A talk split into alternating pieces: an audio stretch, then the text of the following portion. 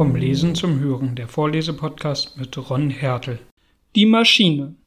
Was der Zeitreisende in der Hand hielt, war ein glitzerndes Rahmenwerk aus Metall, kaum größer als eine kleine Uhr und sehr fein gearbeitet. Es war Elfenbein daran und eine durchsichtige kristallinische Substanz. Und jetzt muss ich ausführlich werden, denn was folgt, ist, wenn man sie nicht seine Erklärung annimmt, etwas absolut Unerklärliches. Er nahm einen der kleinen achteckigen Tische, die im Zimmer umherstanden, und stellte ihn vors Feuer mit zwei Füßen auf den Kaminteppich. Auf diesen Tisch stellte er den Mechanismus, dann zog er einen Stuhl heran und setzte sich. Der einzige andere Gegenstand auf dem Tische war eine kleine Lampe mit Lampenschirm, deren helles Licht voll auf das Modell fiel. Außerdem standen vielleicht ein Dutzend Kerzen umher, zwei davon in Messingleuchtern auf dem Kaminsims und mehrere in Wandleuchtern, so dass das Zimmer glänzend erleuchtet war. Ich saß in einem niedrigen Sessel, dem Feuer am nächsten, und zog ihn so weit vor, dass ich fast zwischen dem Zeitreisenden und dem Kamin zum Sitzen kam. Philby saß hinter ihm und sah ihm über die Schulter. Der Arzt und der Bürgermeister aus der Provinz beobachteten ihn im Profil von rechts, der Psychologe von links. Der sehr junge Mann stand hinter dem Psychologen. Wir waren alle auf dem Kiviv. Es scheint mir unglaublich, dass uns unter diesen Bedingungen ein noch so fein ersonnener und noch so geschickt ausgeführter Streich gespielt werden konnte. Der Zeitreisende sah ernst uns an und dann den Mechanismus.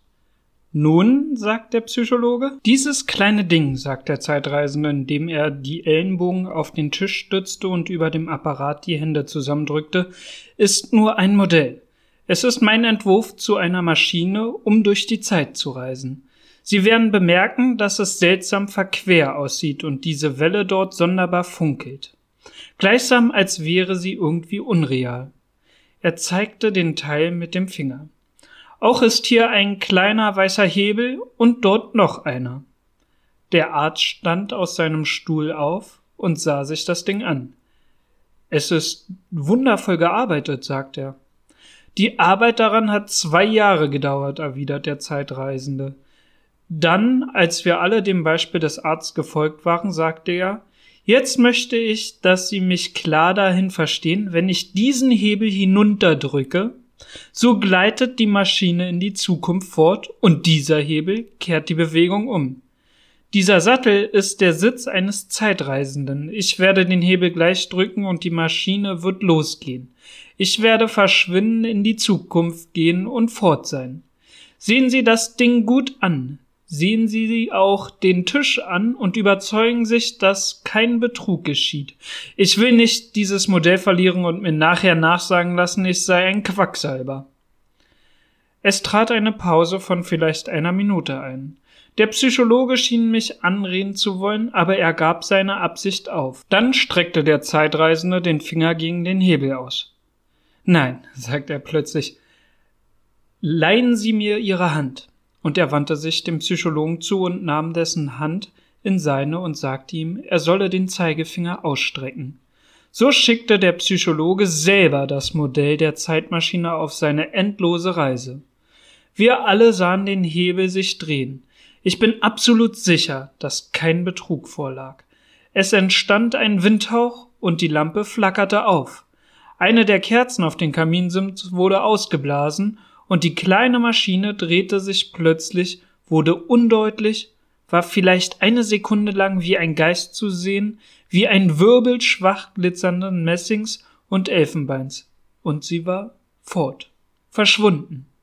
Abgesehen von der Lampe war der Tisch leer. Alle schwiegen eine Minute lang. Der Psychologe erholte sich aus seiner Erstarrung und blickte plötzlich unter den Tisch. Da lachte der Zeitreisende heiter. Nun, sagte er mit einer Reminiszenz an den Psychologen, dann stand er auf, ging zum Tabakkrug auf dem Kaminsims und begann sich uns den Rücken zugekehrt seine Pfeife zu stopfen. Wir starrten einander an. Hören Sie, sagt der Arzt, ist das Ihr Ernst? Meinen Sie im Ernst, dass diese Maschine in die Zeit gereist ist? Sicherlich, sagt der Zeitreisende und bückte sich, um einen Fidibus am Feuer anzuzünden. Dann wandte er sich um, während er die Pfeife anzündete und sah dem Psychologen ins Gesicht. Der Psychologe wollte zeigen, dass er nicht aus den Angeln gehoben war, nahm sich eine Zigarre und versuchte, sie unbeschnitten anzuzünden. Noch mehr, ich habe da hinten, er zeigte nach dem Laboratorium, eine große Maschine, fast fertig, und wenn sie zusammengesetzt ist, denke ich selber eine Reise zu machen. Sie wollen sagen, die Maschine sei in die Zukunft gewandert, sagte Philby. In die Zukunft oder die Vergangenheit, wohin weiß ich nicht sicher. Nach einer Pause hat der Psychologe eine Inspiration. Sie muss äh, in die Vergangenheit gewandert sein, wenn sie irgendwohin gewandert ist, sagt er. Warum? sagt der Zeitreisende. Weil ich annehme, dass sie sich im Raum nicht bewegt hat. Und wenn sie in die Zukunft gewandert wäre, würde sie noch immer hier sein, weil sie diese Zeit hätte durchwandern müssen. Aber, sagte ich, wenn sie in die Vergangenheit gewandert wäre, hätte sie zu sehen sein müssen, als wir in dieses Zimmer kamen und letzten Donnerstag, als wir hier waren und den Donnerstag davor und so fort. Ernste Einwände bemerkt der Bürgermeister aus der Provinz mit einer Miene der Unparteilichkeit, indem er sich zum Zeitreisenden wandte. Keine Spur, sagt der Zeitreisende und zum Psychologen. Sie denken, Sie können das erklären? Es ist eine Wahrnehmung unter der Schwelle, wissen Sie? Verflüchtigte Wahrnehmung. Natürlich, sagt der Psychologe und beruhigt uns. Das ist etwas ganz Gewöhnliches in der Psychologie. Daran hätte ich denken sollen. Das ist einfach genug und hilft dem Paradoxen wundervoll. Wir können diese Maschine so wenig sehen und wahrnehmen, wie wir die Speicher eines wirbelnden Rades oder einer Kugel, die durch die Luft fliegt, sehen können. Wenn sie 50 oder 100 mal so schnell durch die Zeit wandert wie wir, wenn sie eine Minute durchläuft, Während wir eine Sekunde durchlaufen, so wird der Eindruck, den sie macht, natürlich auch nur ein Fünfzigstel oder ein Hundertstel von dem sein, den sie machen würde, wenn sie nicht durch die Zeit wanderte. Das ist ganz klar. Er fuhr mit der Hand durch den Raum, wo die Maschine gestanden hatte. Sehen Sie, sagt er lachend. Wir saßen eine Minute oder so und starrten den leeren Tisch an. Dann fragte uns der Zeitreisende, was wir von dem allen hielten. Heute Abend klingt alles plausibel genug, sagt der Arzt. Aber warten Sie bis morgen. Warten Sie auf den gesunden Menschenverstand des Morgens.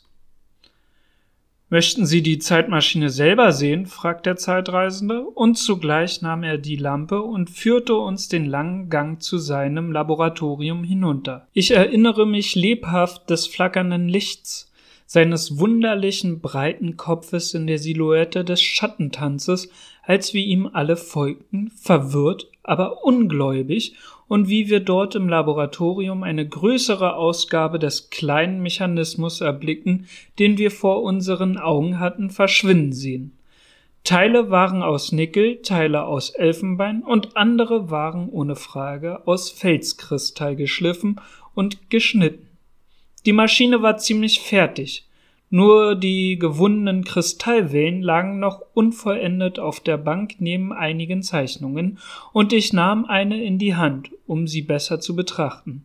Es schien Quarz zu sein. Hören Sie, sagt der Arzt, ist es Ihnen wirklich ernst, oder ist es ein Trick wie der Geist, den Sie uns vergangene Weihnachten zeigten? Auf der Maschine, sagt der Zeitreisende und hielt die Lampe hoch, will ich die Zeit erforschen. Ist das klar? Es ist mir in meinem ganzen Leben nie mehr ernst gewesen. Keiner von uns wusste recht, wie er es nehmen sollte. Ich begegnete über der Schulter des Arztes Philbys Auge, und er blinzelte mir feierlich zu.